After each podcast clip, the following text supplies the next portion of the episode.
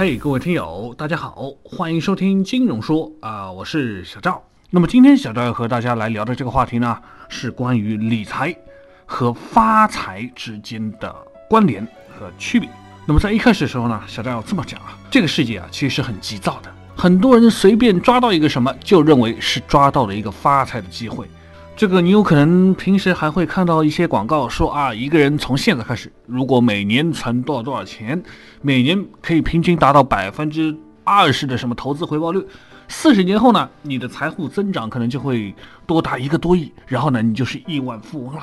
当然，还有一些什么心灵鸡汤会告诉你，当有机会获利的时候呢，就千万不能畏缩不前；当有一笔绝好的交易的机会来到的时候，就要狠狠的满仓干起来。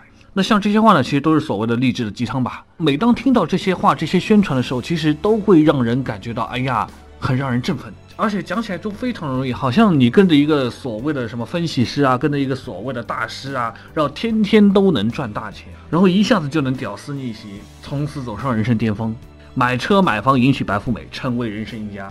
很多人好像就是把这个赚钱的事情说的非常的容易一样。当然，还有一些人会主动加你微信，哎，特别还是美女，然后他会给你展示一些朋友圈里面的一些所谓的什么盈利的截图，说啊，跟着什么某某分析老师啊，就可以赚了多少钱？你看，昨天又赚了几千，昨天又赚了几万，好像每天都能赚钱，感觉那里面人人都是股神。但是聪明的人仔细想一想就知道，这里面一定是有问题的。这你以为人人都是巴菲特吗？这人人都是大神吗？那你说那些个网红分析师都还有搞错的时候？那那些所谓的分析师高手，就真的有那么厉害？比他们都还牛逼？都是民间高手？那所以说这些东西其实一听就是有虚假的东西在成分。应该说赚钱其实就不是一件容易的事情。虽然说呢，我们做投资，不管是赚钱也好，不管是做什么也好，都是想追求财富的快速增长。不过呢，这个理财是要追求长期的、可持续的、稳定的回报。那么这就不是发财的事情了。那就是说，我们所知道的股神这个巴菲特吧，他是能够持续保持每年百分之二十的投资回报率，累计下来是非常了得的。有些人觉得我炒股也可以获得百分之五十的回报率，甚至翻倍，比百分之二十的可就高多了。的确，单看收益率来说，确实比较牛逼。但是你能说他会比巴菲特更厉害吗？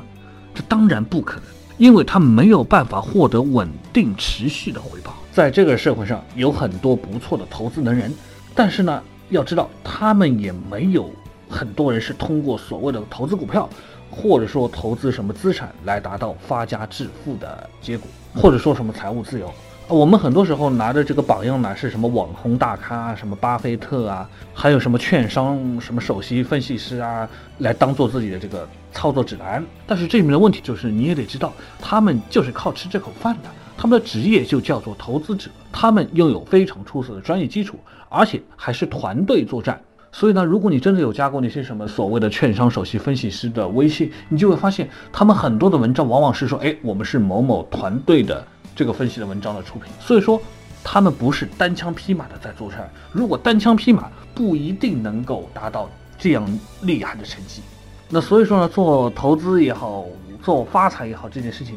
是不是也应该团队合作、分工明确，这样才能够把钱赚起来呢？那当然呢，绝大多数人想要财富增值的话呢，就必须通过工作赚钱，多多积累本金，同时呢进行不断的这个投资理财才行。那尽管呢，我想的各位听友也应该在很多场合都听到这样的话了，但总有人会把这样的概念错位。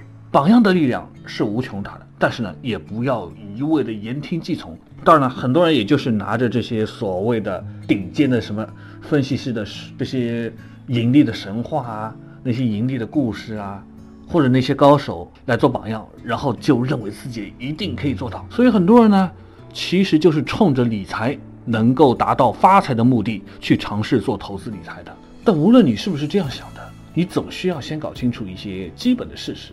那就是什么是理财？理财就是指对财务，这包括财产和债务进行管理，以实现财产的保值和增值，这叫理财。那什么又是发财呢？发财呢，通常是指获得了许多财富，也可以说是指手上拥有了大量可支配的财富。这两个名词虽然只有一字之差。但是意思是不同。理财呢不是发财，投资呢也不是投机。之所以很多人会把理财当成发财，就是因为他们在做投资的时候呢，只想到的是收益，就认为收益只要越高就越好。他们呢是抱着发财的心理冲进股市，冲进期货市场，或者说什么外汇啊、什么贵金属啊，什么都有。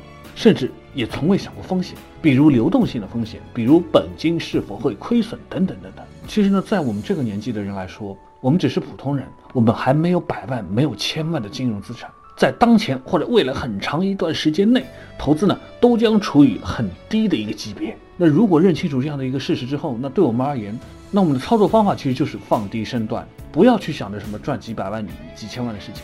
我们所做的，我们所赚的，能够在回报率上跑赢 CPI，能够高于房贷的这个利率，能够帮助我们实现未来五年到十年的这个理财的目标，这就足够了。做人最重要的就是不要贪得无厌嘛。有一个理财的新手，他呢每月到手工资可能有八千多块钱，那他就呢每个月就坚持拿出一千多块钱去买银行的一些理财啊，或者说一些呃定投基金，而且呢是可以做到随时取用的。他说呢。他自己也不图什么高收益，毕竟钱也不多，也是菜鸟级别的，能够达到百分之四五以上的收益，其实心里面就还是非常的满足了。那所以说呢，这就叫这就是理财，不给自己找麻烦，简简单单，却也不失收益和稳定。其实很多时候我们所追求的也不过就是这样子，因为很多钱我们确实花了，我们以为是去赚钱的结果，我们却是亏钱。再加上各种形形色色的骗子啊，包括说一些什么投资骗局，所以说赚钱也好，理财也好，发财也好，真的是不容易。那最后呢，小周也得说了，你不理财呢，财不理你，这话其实绝对是对的。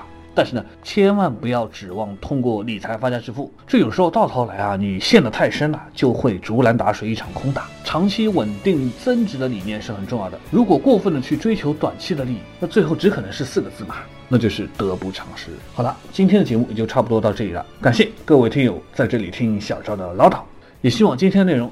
对大家有所帮助哦，咱们下期节目再会。